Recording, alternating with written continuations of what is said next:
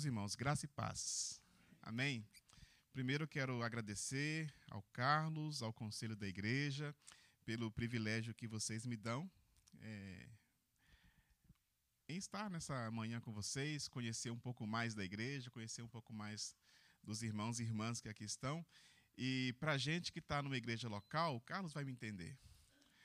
Quando a gente vai para outra igreja, é muito bom, né? A gente ouvir o louvor da outra igreja, né? ouvir a oração da outra igreja. Então eu fico assim também revigorado quando eu tenho essa oportunidade de conviver com os irmãos e irmãs de outras igrejas. Então, para mim, é uma alegria muito grande estar com vocês nesta manhã. É, para a reflexão da palavra de Deus nessa manhã, eu separei o texto de João, capítulo 4. Nós vamos ler do verso 1 até o verso de número 29. João, capítulo 4, verso 1 até o verso 29.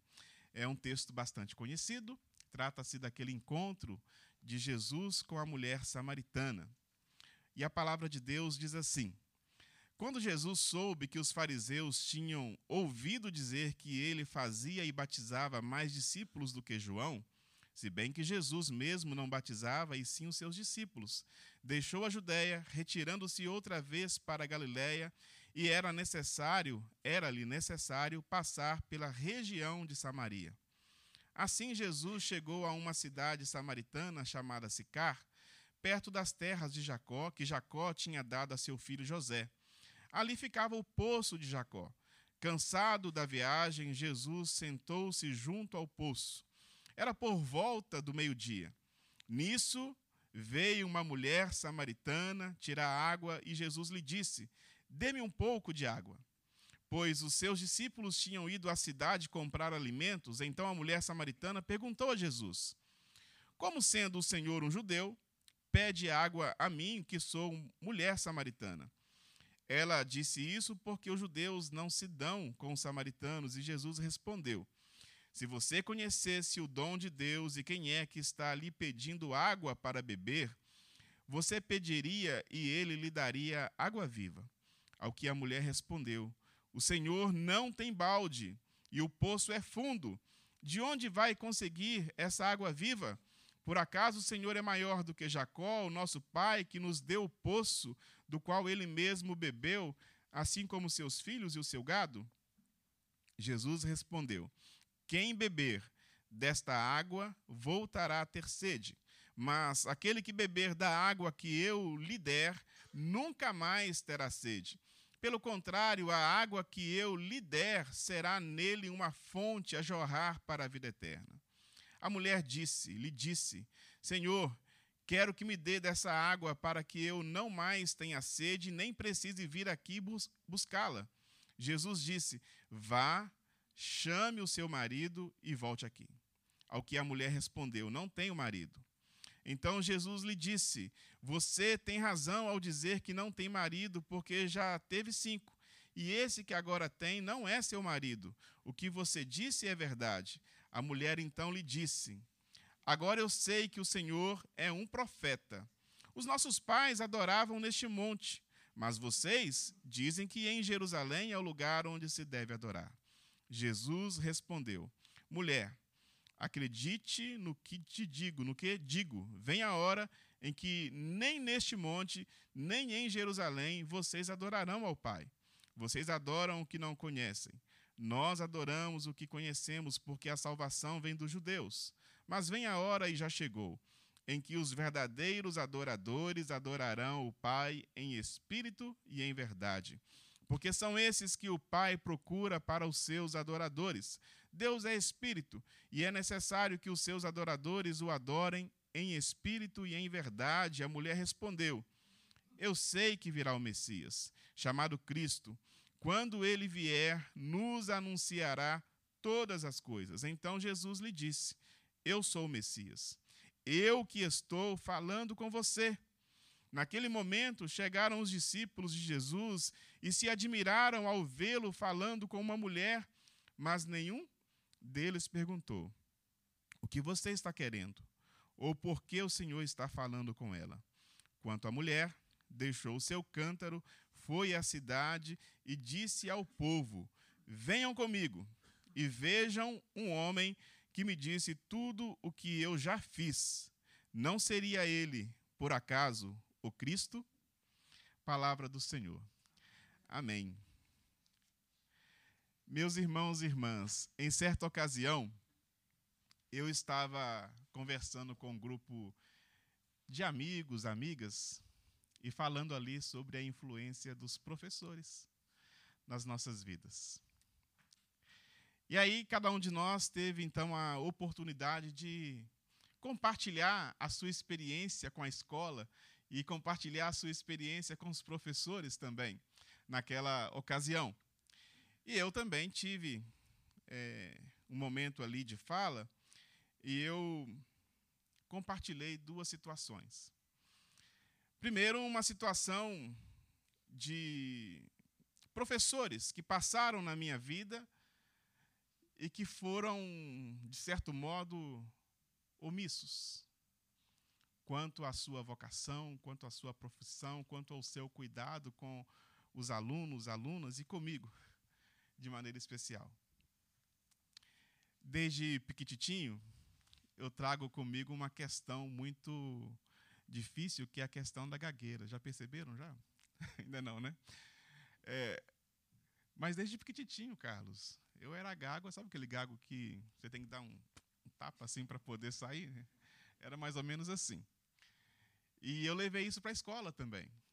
E, e eu percebia que eu não conseguia acompanhar a turma, que eu não conseguia é, apresentar os trabalhos que eram pedidos ali no, no fundamental, né?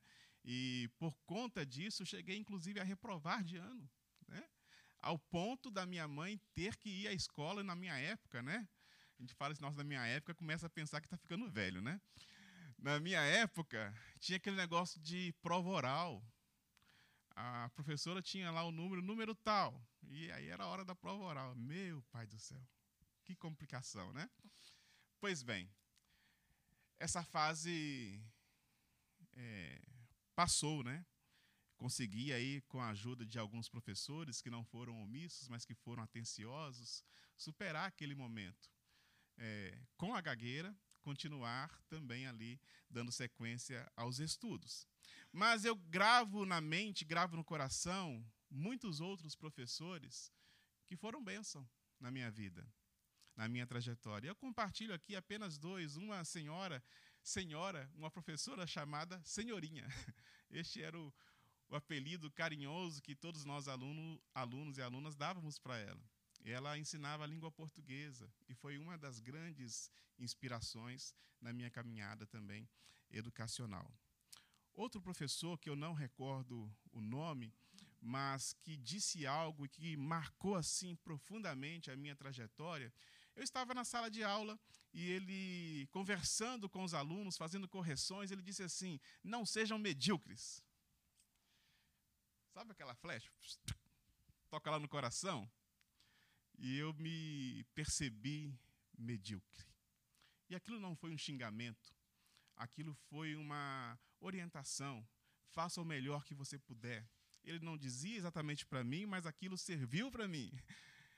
E eu trouxe aquilo para vir. A questão que eu quero levantar, irmãos e irmãs, é a seguinte: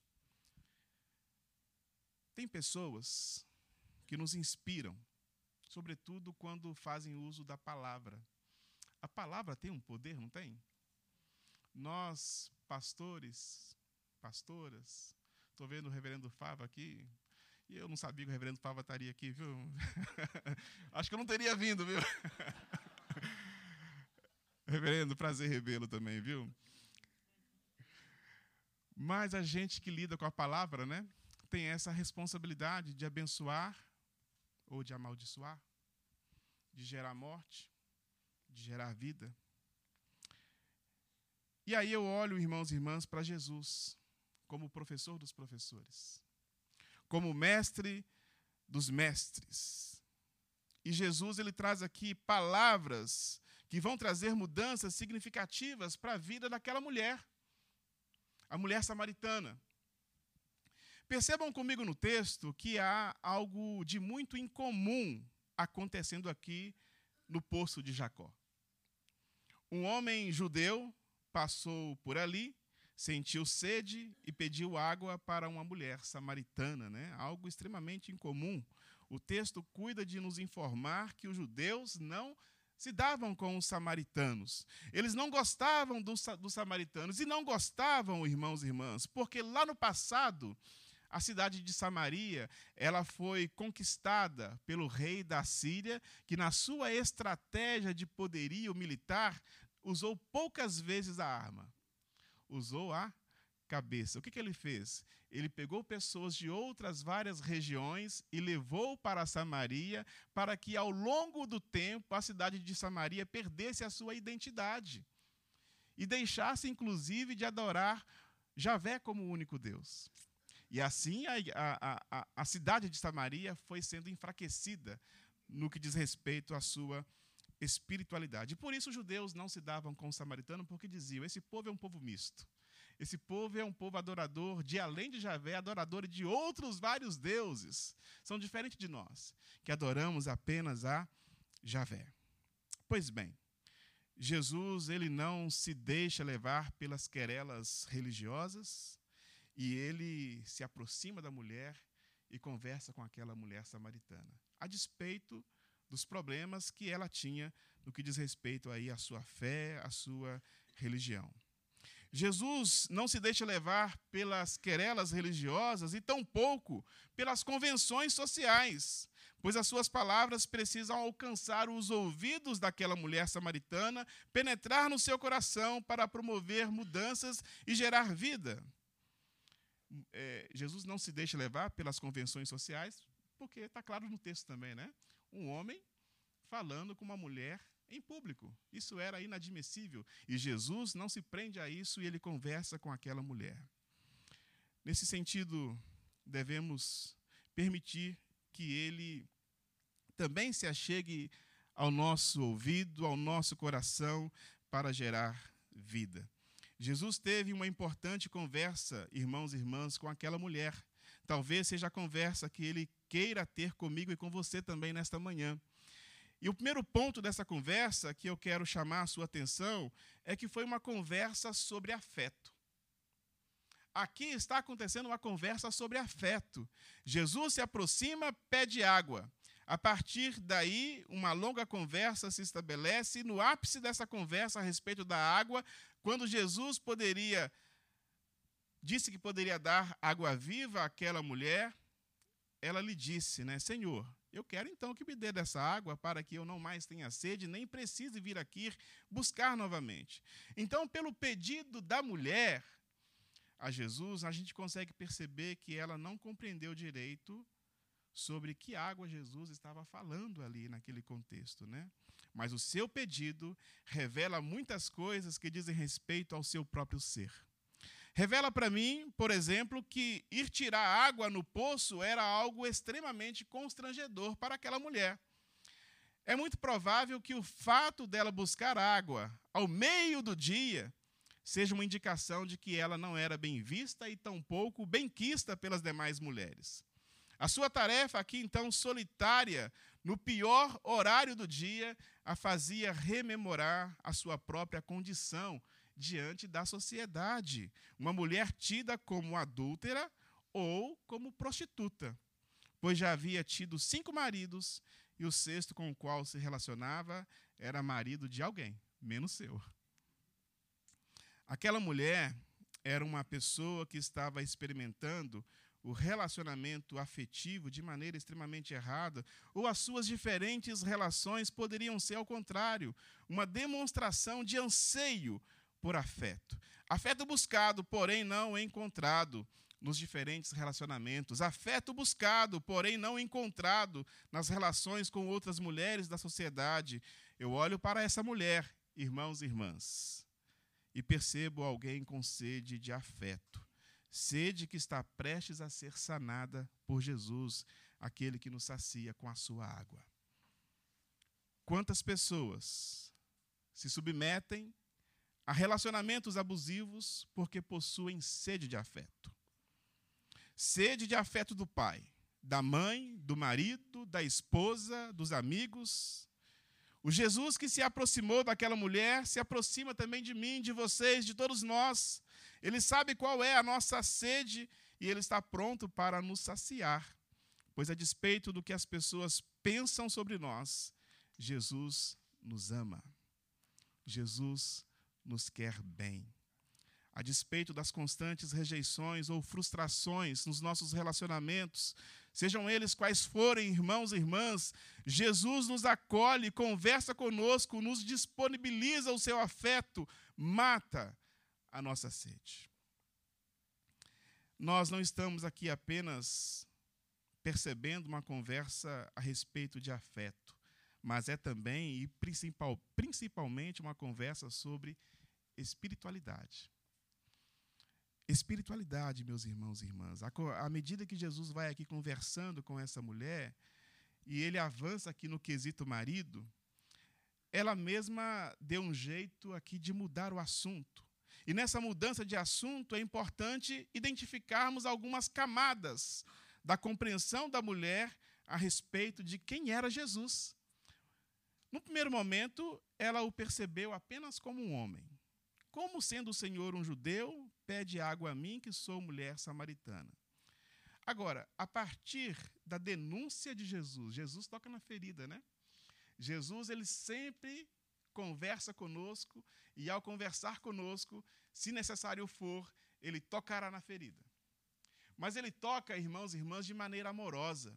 Jesus não toca na ferida para nos envergonhar, para nos rebaixar, ele toca nas feridas para nos transformar. E a partir dessa denúncia amorosa que ele faz do seu comportamento, uma nova percepção de quem é Jesus aparece no texto, pois ela diz: Agora eu sei que o Senhor é um profeta. Agora eu sei que o Senhor é um profeta, como profeta Jesus. Me diga uma coisa: qual é o lugar em que Deus deve ser adorado? Qual é o lugar em que Deus deve ser adorado? No Monte Gerizim? Neste monte ou lá em Jerusalém? Aqui no nosso é, espaço ou lá no espaço de vocês? E a resposta de Jesus, meus irmãos e irmãs, não apontava para localizações geográficas. A resposta de Jesus tampouco apontava para a forma. E eu, quando cheguei aqui, observei a forma. Tem coisas parecidas com o Parque P, mas tem coisas diferentes do Parque P. A gente também passa a perceber as diferenças, as semelhanças, né? mas Jesus não está falando de forma também. A resposta de Jesus tampouco apontava para os diferentes horários em que o culto pode acontecer. No Parque P, é escola dominical primeiro, culto depois. Aqui é culto primeiro, escola dominical depois, né? Interessante. E a Fabrícia está querendo me convencer a convencer a igreja a mudar lá também. Eu acho que é complicado mexer nisso agora, mas, né? Jesus ele fala assim para a mulher: Mulher, acredite no que digo, vem a hora em que nem neste monte, nem em Jerusalém vocês adorarão o Pai. Porque vem a hora e já chegou em que os verdadeiros adoradores adorarão ao Pai em espírito e em verdade, porque são esses que o Pai procura para os seus adoradores. Aquela mulher, irmãos e irmãs, fazia parte de uma sociedade que adorava outros deuses, introjetados em seu meio ali desde a dominação assíria, lá no passado, registrado no livro de Reis, para quem tiver curiosidade depois. Mas o Deus revelado em Jesus não quer corações divididos, mas pessoas que se disponham a adorá-lo integralmente, ou seja, apenas Ele, com todo o nosso ser e com integridade, ou seja, com verdade em nosso ser, não apenas por formalidade religiosa. A adoração deve acontecer em espírito e em verdade. Se durante o culto só conseguimos prestar atenção no erro que algum músico ou musicista pode cometer, o culto não aconteceu. Se durante o culto só conseguimos prestar atenção nos possíveis erros conjugais, do pregador, o culto Não aconteceu. E às vezes eu dou umas dessas lá na igreja, Carlos. Eu falo uma palavra e depois tem uma, uma professora de português lá. Eu falo, irmã, essa palavra existe? Porque às vezes a gente solta os negócios que vem assim de. no ímpeto ali, depois eu corrijo, né? É, mas se a gente está focado só nisso, o culto também não aconteceu. Mas muito mais que isso, se ao cantarmos, se ao lermos, se ao ouvirmos a pregação, não temos a real disposição para mudanças em nosso coração, o culto também não aconteceu. Porque Deus procura aqueles que o adorem em espírito e em verdade. Trata-se de uma conversa aqui, meus irmãos e irmãs, sobre espiritualidade. Espiritualidade diz respeito a este culto racional, como nos lembra o apóstolo Paulo, que não nos permite conformar com a lógica do mundo e que nos prepara para que nós possamos experimentar a boa, perfeita e agradável vontade de Deus. E essa conversa sobre afeto, sobre espiritualidade, com certeza gerou vida naquela mulher. Foi uma conversa que gerou vida. A água, ela é ela está intimamente relacionada à vida, não está? Eu vou dar uma pausa, porque eu já estou precisando de água aqui.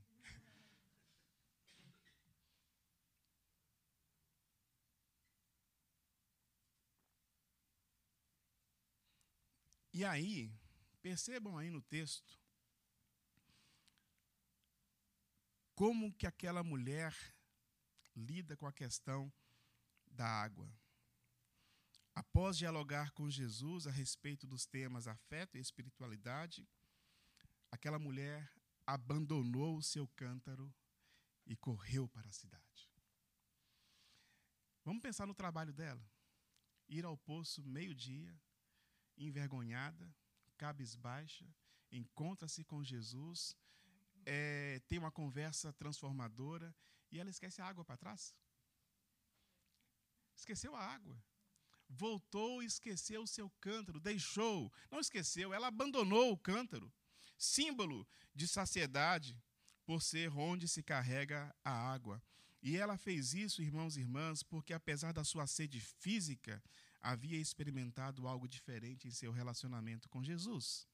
A sua sede espiritual estava sendo saciada na presença de Jesus o homem que foi aqui reconhecido como profeta, mas que agora era também reconhecido como o próprio Cristo, a fonte da qual jorra água para a vida eterna. Água que ressignifica as nossas vidas. O verso quarto aqui do nosso texto vai dizer que era necessário que Jesus passasse pela região de Samaria. Jesus, se quisesse, poderia ir da Galiléia da Judéia para a Galiléia por outro caminho. Se nós olharmos o mapa daquela época, a gente consegue perceber isso com tranquilidade.